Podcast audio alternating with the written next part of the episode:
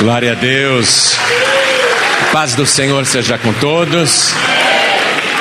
Você pode pegar a palavra de Deus, por favor? Vamos lá no livro de Levítico, capítulo 23. Nós vamos ler apenas o versículo 44.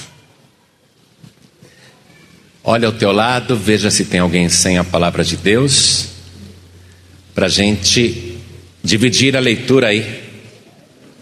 Vamos dividir a refeição. Nem só de pão viverá o homem, mas sim, mas sim de toda a palavra que sai da boca de Deus. Então vamos dividir a refeição aí, amém? Está escrito assim, preste atenção. Assim pronunciou Moisés as solenidades do Senhor aos filhos de Israel. Amém? Amém? Vou ler de novo. Assim pronunciou Moisés as solenidades do Senhor aos filhos de Israel. Nós vamos meditar nisso aqui. Porque, apesar de falar solenidade, na verdade, são festas. Porque o reino de Deus é gozo, paz e alegria no Espírito Santo. E Moisés recebeu de Deus a revelação sobre essas solenidades, sobre essas festas. Então eu leio mais uma vez e cada pessoa que está comigo aqui na sede nacional da Paz e Vida repete em seguida. Vamos lá. Assim, assim bem alto, assim, assim pronunciou Moisés as solenidades, as festas do Senhor aos filhos de Israel. Amém? Você crê na palavra de Deus? Então desocupe as tuas mãos e vamos dar a melhor salva de palmas para esta palavra. Mas tem que ser a melhor mesmo. E enquanto você aplaude, abra a tua boca e diga glória a Deus. Isso, vai por tua conta, vai glorificando, vai aplaudindo e vai dando glória. Senhor nosso Deus e nosso Pai, recebe o louvor de todo esse povo que te glorifica, inclusive aqueles que estão acompanhando à distância. Ah, Senhor, abençoa cada pessoa que te exalta agora. Derrama a tua graça, a tua virtude, o teu poder. Pai querido, vem nos falar sobre as tuas festas, vem nos falar agora sobre as tuas solenidades. Vem, Senhor, anunciar a tua palavra. Usa a boca do pregador, usa a boca do mensageiro. Envia a tua palavra com poder e autoridade, e que a tua palavra vá e produza o resultado para o qual está sendo mandada. Em nome do Senhor Jesus. Diga amém, Jesus. Poder se assentar, por favor. Você talvez não acredite no que eu vou te falar agora, mas é a mais pura verdade. Deus faz questão de festas, festas santas onde a alegria do Espírito transborda. Deus não chegou para Moisés e falou: Olha, é proibido isso, é proibido aquilo. Deus não fez ordenanças para limitar a vida das pessoas, mas as ordenanças de Deus foram para abençoar o ser humano, abençoar a solenidade e preparar o povo para as festas que ele havia programado. E Deus programou para o povo de Israel, que é uma figura do povo de Deus, o povo escolhido, e o Novo Testamento diz que nós somos o Israel de Deus. Deus programou para o seu povo sete festas no ano. E estas sete festas de Deus por ano, somadas perfazem 77 dias de festas. É bom demais, não é? E é para a gente ficar pensando: peraí, por que, que Deus estabeleceu sete festas no ano e não cinco, ou oito, ou seis? Sete festas no ano. E por que, que ele calculou os dias destas festas de uma tal maneira que, somando-se os dias de alegria, perfazeriam 77 dias por ano? Vou dizer uma coisa para você: o povo mais festeiro do mundo não é o povo brasileiro, cujo país tem tanto feriado e carnaval e é o país da alegria. O povo mais festeiro do mundo é o povo de Deus. E Deus quer que o seu povo seja festeiro mesmo. Povo alegre, que comemora, que celebra. E a primeira festa que Deus instituiu foi uma festa de livramento, de libertação, de redenção, que foi a festa da Páscoa. A primeira das festas. Porque foi justamente na festa da Páscoa que Deus disse para Moisés: Fala para o povo que à meia-noite o anjo da morte vai passar pelo Egito e em toda casa haverá um cadáver.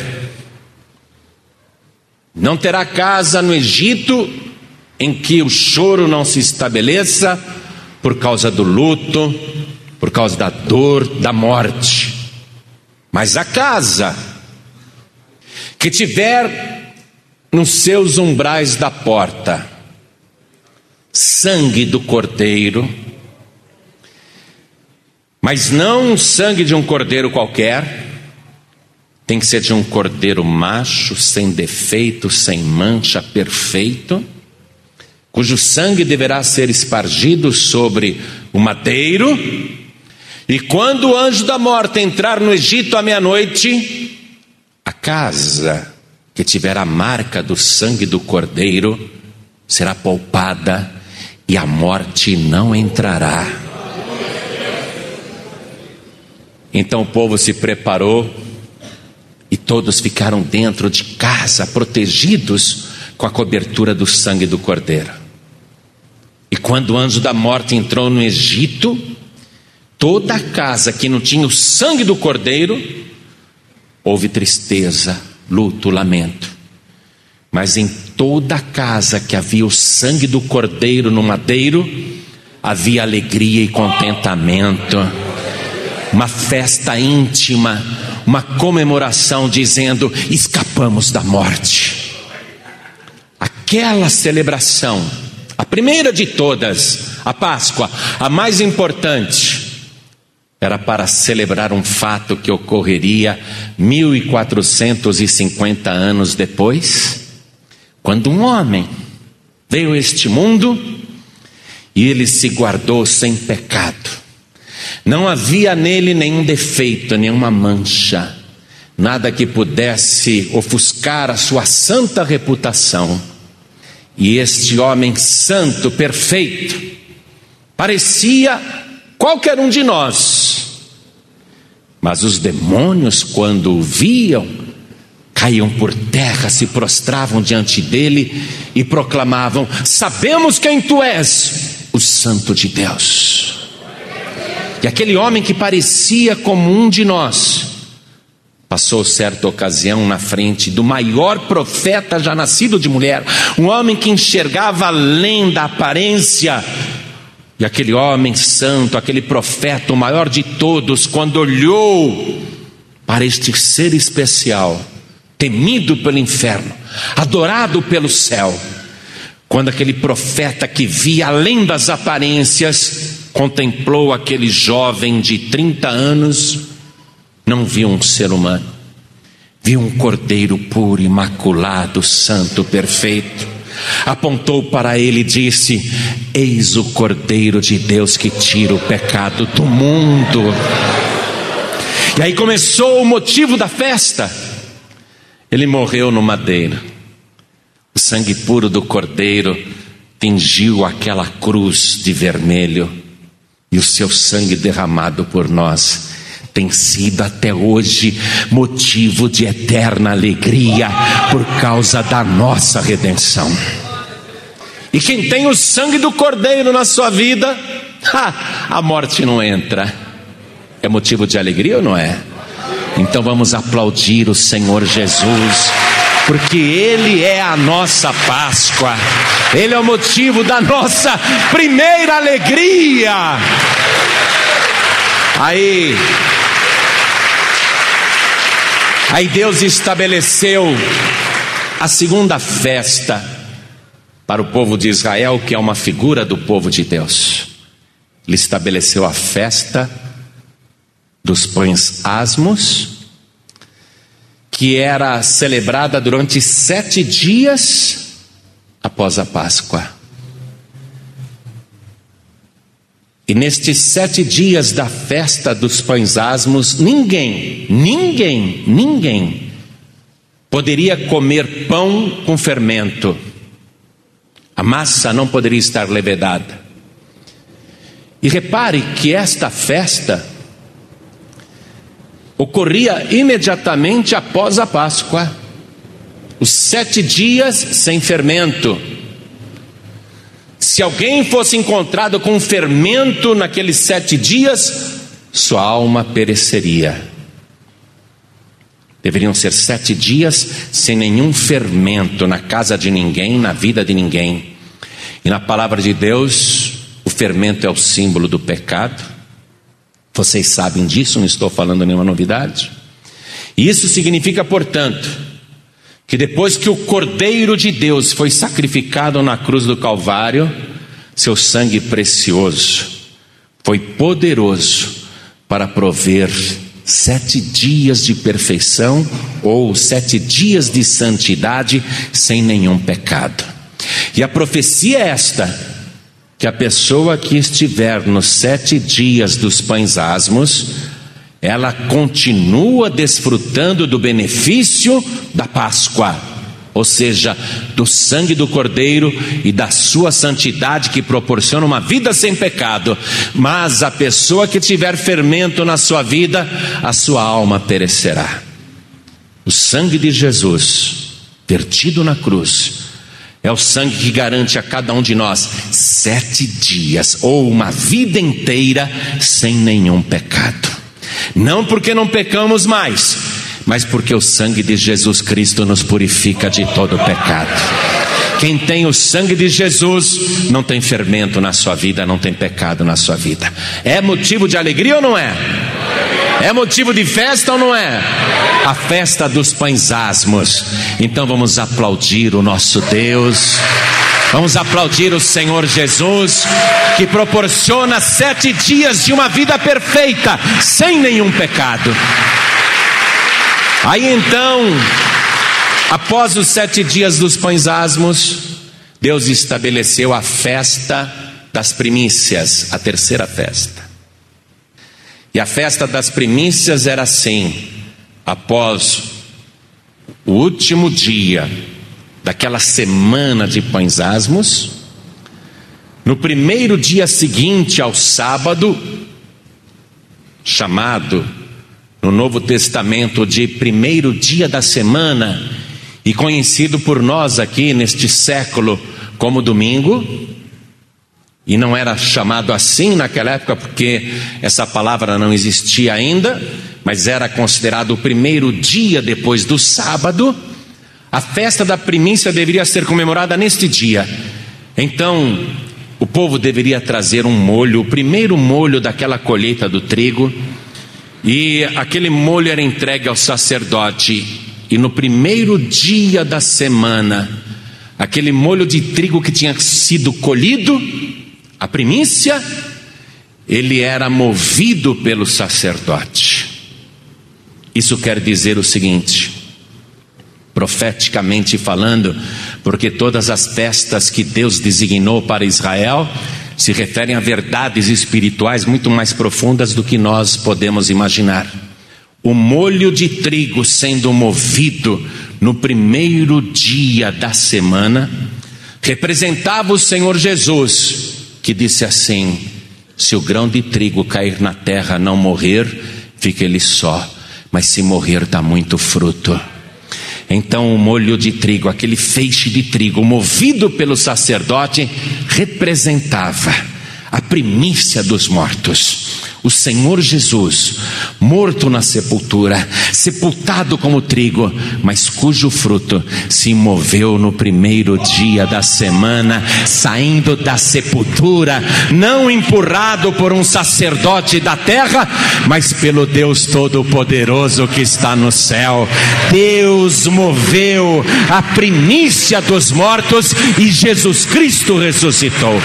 É motivo de alegria, é motivo de muita alegria alegria. A festa das primícias é motivo de muita alegria.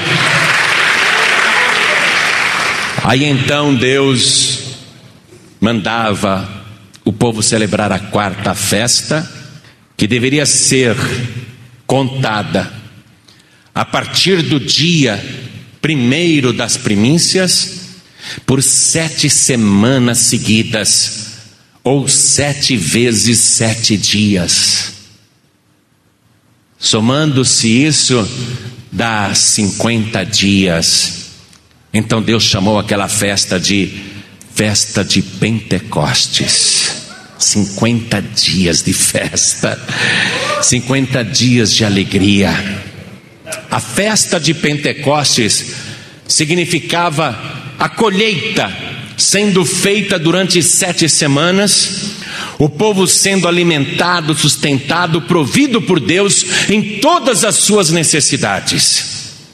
Foi justamente na festa de Pentecostes, exatamente 50 dias depois de Jesus Cristo ter ressuscitado dos mortos, foi que o povo estava reunido, assim como nós estamos aqui.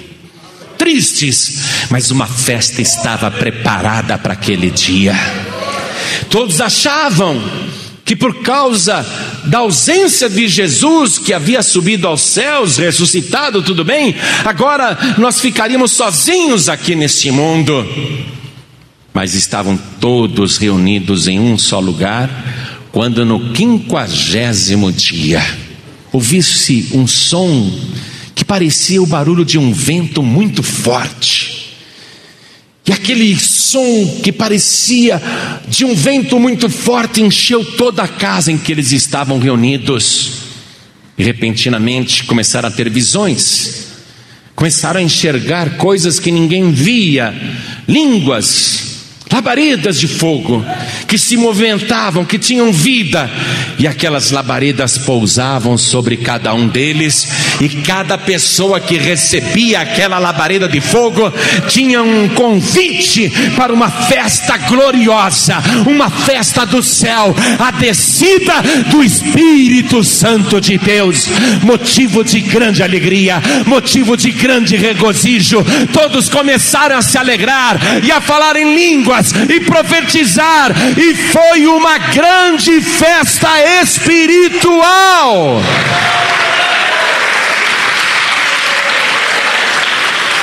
Mas aí Deus pensou: ainda é pouca festa, eu quero mais festas para o meu povo. Após a festa de Pentecostes, Deus estabeleceu a festa das trombetas. Esta festa das trombetas, ela deveria convocar todo o povo com muito alarido para uma reunião de toda a congregação, num motivo de grande alegria, a festa das trombetas. Essa festa era comemorada assim: os sacerdotes vinham com o chofar, que é uma espécie de corneta feita com o chifre longo de um cordeiro, de um carneiro, melhor dizendo, porque o cordeiro é filhotinho, o carneiro já é o animal adulto. E quanto maior fosse aquele chifre, aquela trombeta, maior seria o ruído, o barulho. E obrigatoriamente deveria ser de um chifre encurvado, para que mostrasse cada pessoa que ouvisse o ruído que o ser humano tinha que se curvar para Deus. A festa das trombetas era feita com grande alarido. Não era uma música bonita que se ouvia, mas um ruído muito forte que enchia a nação inteira. Imaginem todos os cantos do país sacerdotes tocando o chofar, tocando a trombeta, aquele ruído estridente, forte, como se fosse uma buzina intermitente, todos os moradores do povo de Israel ouvindo aquela trombeta tocando. Aquilo era uma convocação para se reunirem num só lugar, a festa das trombetas. E por que, que Deus estabeleceu a festa das trombetas? Porque Jesus Cristo disse: E quando o Filho do Homem vier na sua glória, ele enviará os seus anjos aos quatro cantos da terra, que tocarão as suas trombetas com grande clamor, e reunirão todos os meus escolhidos de todas as partes para quê? Para uma reunião gloriosa nas nuvens dos céus. Uma reunião espetacular. Até então a nossa festa tem sido aqui na terra. E nós estamos vivendo que fase das profecias das festas? Nós estamos vivendo a festa do Pentecoste, não é? Nós estamos no momento pentecostal, nós estamos nas sete semanas. Mas as sete semanas estão se acabando. Logo, logo, logo, Ele vai cumprir aquilo que prometeu. Vai dar ordem oculto nas nuvens dos céus. Seus anjos se espalharão por todo o planeta de maneira invisível. E em todas as partes, por todas as nações, Ele vai dar uma ordem Toquem agora a trombeta, porque a festa vai ser no céu.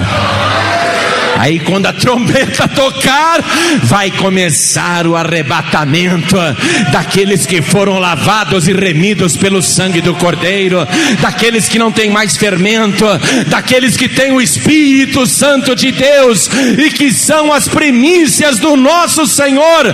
Então a festa será no céu uma grande festa, motivo de gloriosa alegria.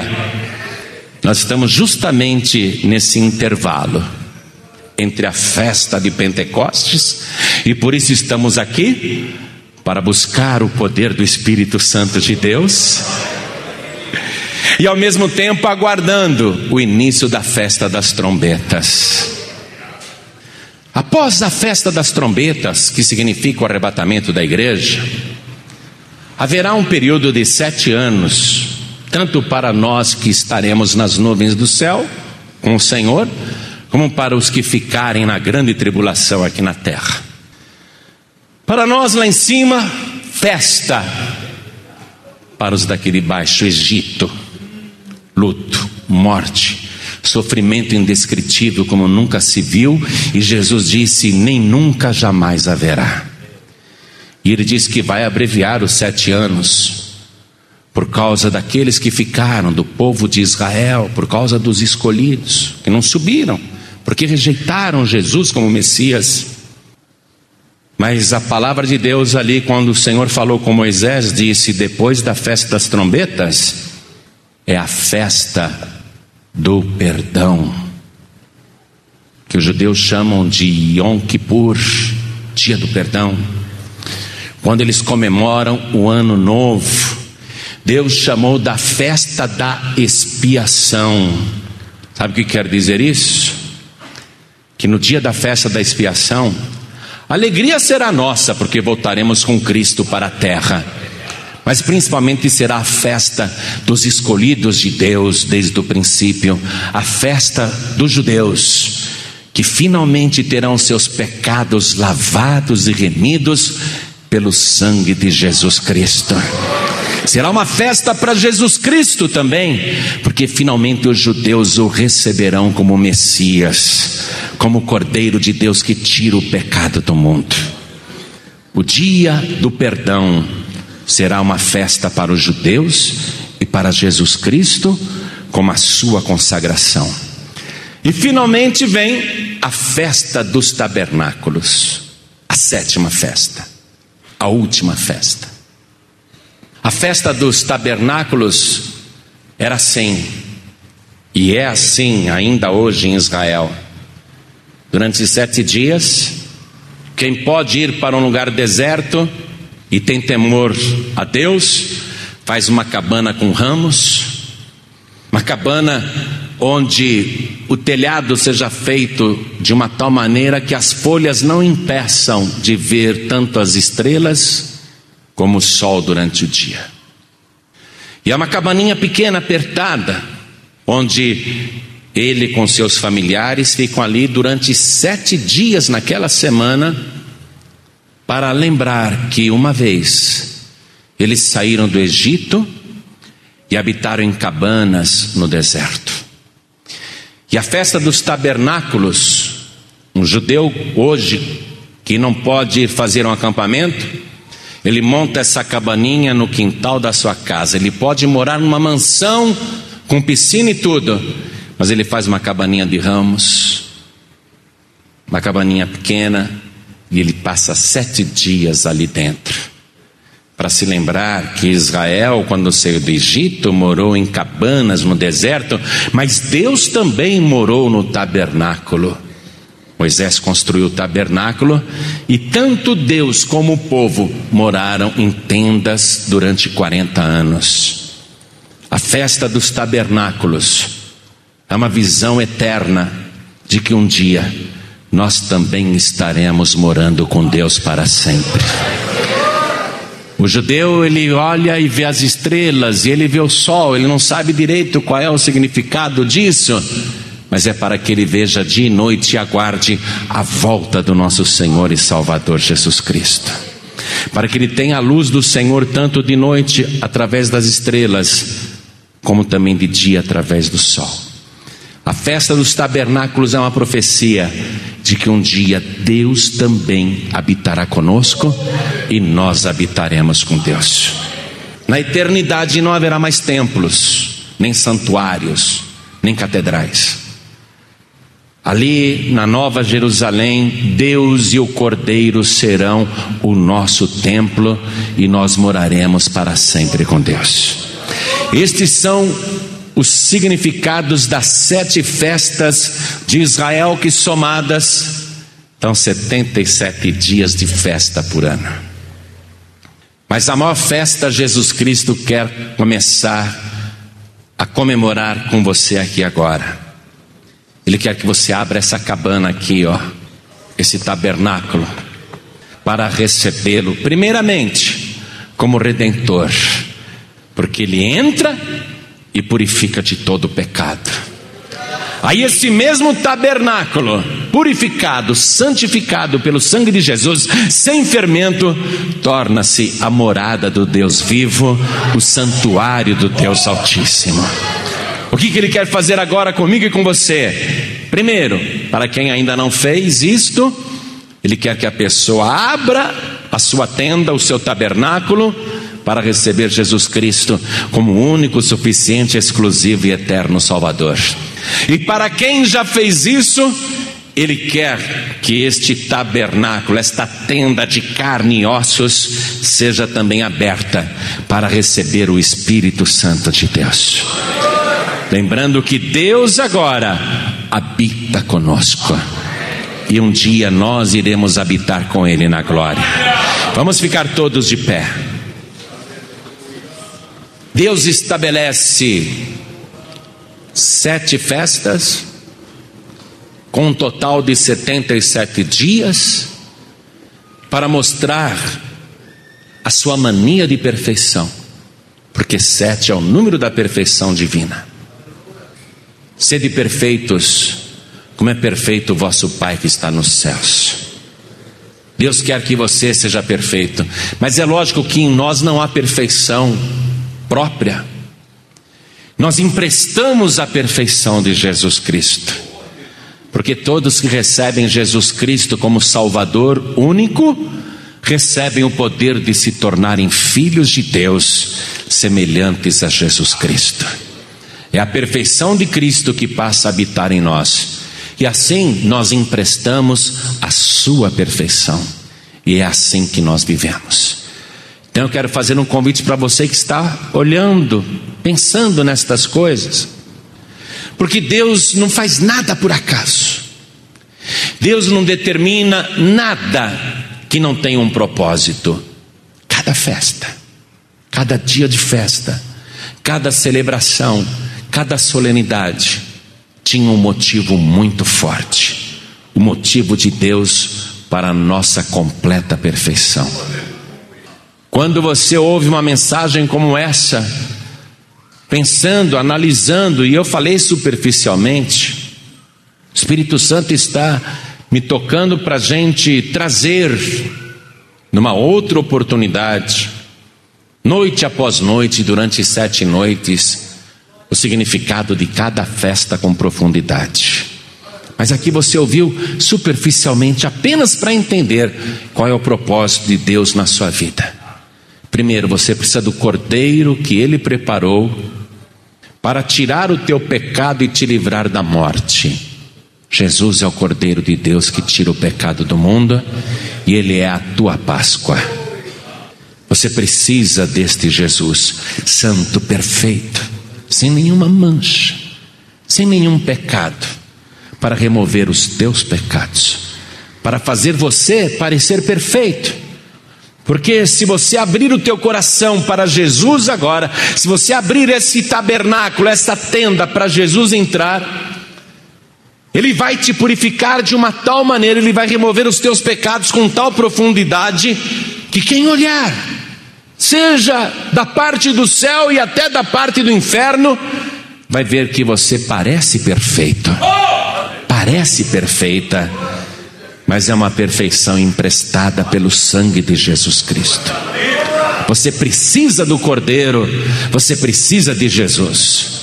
Quando a gente insiste com essa história, olha aqui, você tem que receber Jesus como único, suficiente, exclusivo e eterno Salvador. Não é retórica, não, não é pregação de religião, é necessidade do ser humano para atender à dura exigência de Deus, porque Deus é muito exigente. Quando a gente insiste, você tem que entregar a vida para Jesus e só Ele salva, nós não estamos querendo que você mude de religião. Nós queremos apenas mostrar o que Deus estabeleceu na Sua santa justiça e que está na Sua sagrada palavra, para que você tenha direito à árvore da vida e possa entrar na Cidade Santa pelas portas. Entregar a vida para Jesus é o primeiro passo para quem quer ser purificado, purificada de toda iniquidade, receber o perdão dos seus pecados e para que o seu corpo seja preparado como tenda, como tabernáculo, como santuário do Deus Altíssimo, para que o Espírito Santo entre em você, para que você viva na primícia de Cristo a certeza da vida eterna porque sendo ele o primeiro que ressuscitou dos mortos naquele primeiro dia da semana e está vivo para todo sempre, você também tem a certeza que ele foi a primícia. Mas como você recebeu a primícia na tua vida, você também herdou o direito de viver por toda a eternidade. E aí então, meu querido, minha querida, é viver esta fase gloriosa que, na minha opinião, está se esgotando porque foram sete semanas de Pentecostes. Sete semanas. Mas eu creio que as semanas estão terminando e muito breve vai começar a festa das trombetas. Então, olhe para mim. Momento agora especial. Deus quer incluir você entre aquele número de pessoas que vão viver para sempre. Ele quer que você tenha aí no teu corpo a cobertura do sangue de Jesus, para que a morte, quando chegar, não entre na tua vida, passe por cima.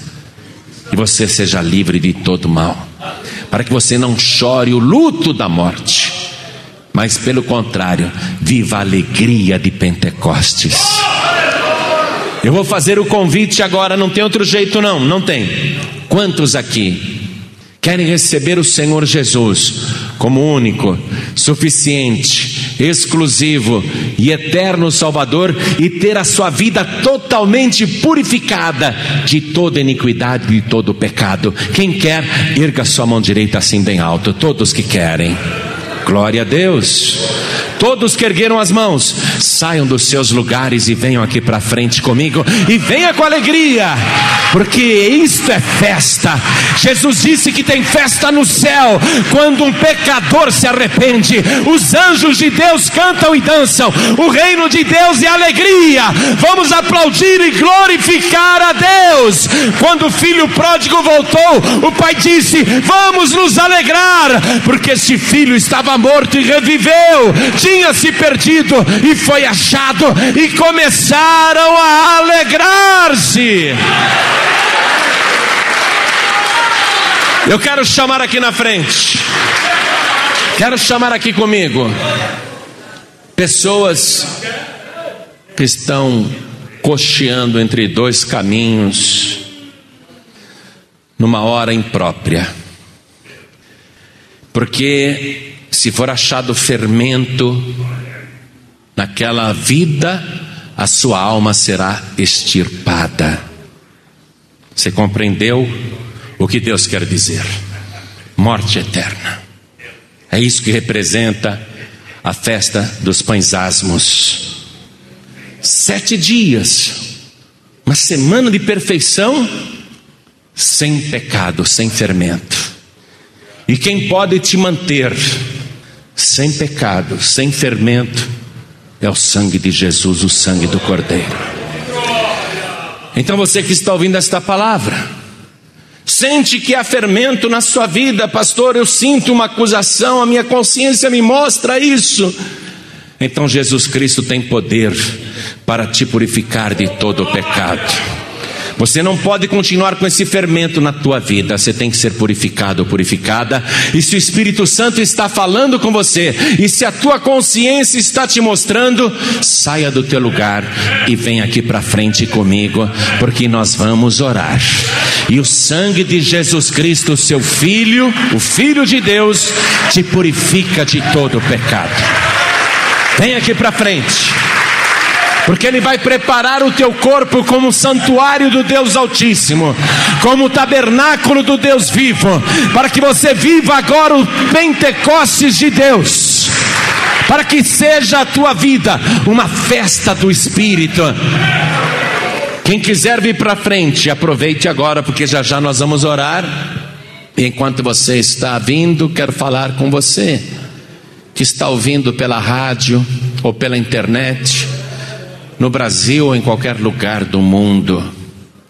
Você que está ouvindo esta mensagem no aparelho de som, porque alguém gravou essa mensagem e falou: escuta isso aqui. E você ouviu, está ouvindo, o Espírito Santo te tocou. Você que porventura está entrando em contato com esta mensagem, Deus te deu o privilégio. Talvez você esteja dirigindo o seu veículo e escutou esta mensagem. Eu disse a você que Deus não faz nada por acaso. Não foi por acaso que você ouviu esta mensagem. É para você também que está à distância entregar a vida para Jesus ou voltar para Jesus se estiver afastado, afastada.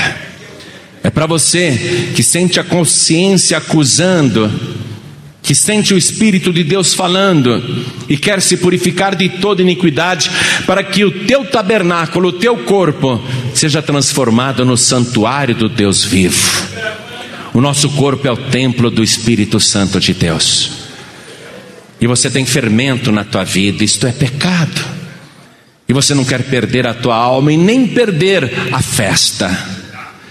Então faça o seguinte: se ajoelhe ao lado do teu rádio, se ajoelhe ao lado do teu computador, se ajoelhe ao lado do teu aparelho de som, porque agora nós vamos orar. E vou pedir para cada pessoa que está comigo aqui na sede nacional da Paz e Vida que se ajoelhe também diante do altar. Ore assim comigo, meu Deus e meu Pai.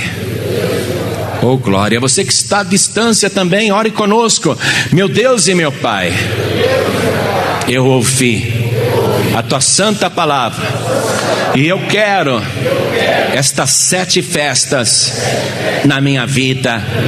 Nós estamos agora na festa de Pentecostes e eu sei que muito breve irá iniciar a festa das trombetas E eu não quero ficar fora do arrebatamento. Por isso, meu Deus, eu invoco agora o poder purificador do sangue de Jesus, porque Ele é a minha Páscoa, Ele é o teu Cordeiro que tira o pecado do mundo e, particularmente, o meu pecado. Me purifica agora, Senhor, e me inclui na sequência da primícia, porque se Jesus, a primícia, ressuscitou, eu creio que também viverei para sempre. Meu Pai da glória, que tira de mim todo o pecado, todo o fermento, tudo que não te agrada. Faz uma limpeza na minha vida e prepara o meu corpo como teu tabernáculo, como templo vivo do teu Espírito Santo. É o que eu te peço, Senhor, e já te agradeço. Assim seja feito. Amém. Você acabou de receber as boas novas do Evangelho através de João Ribe Palharim, um oferecimento dos pregadores do telhado. Participe da reunião de Paz e Vida. Para informações, acesse pazevida.org.br. Paz e Vida, lugar de gente feliz e ungida.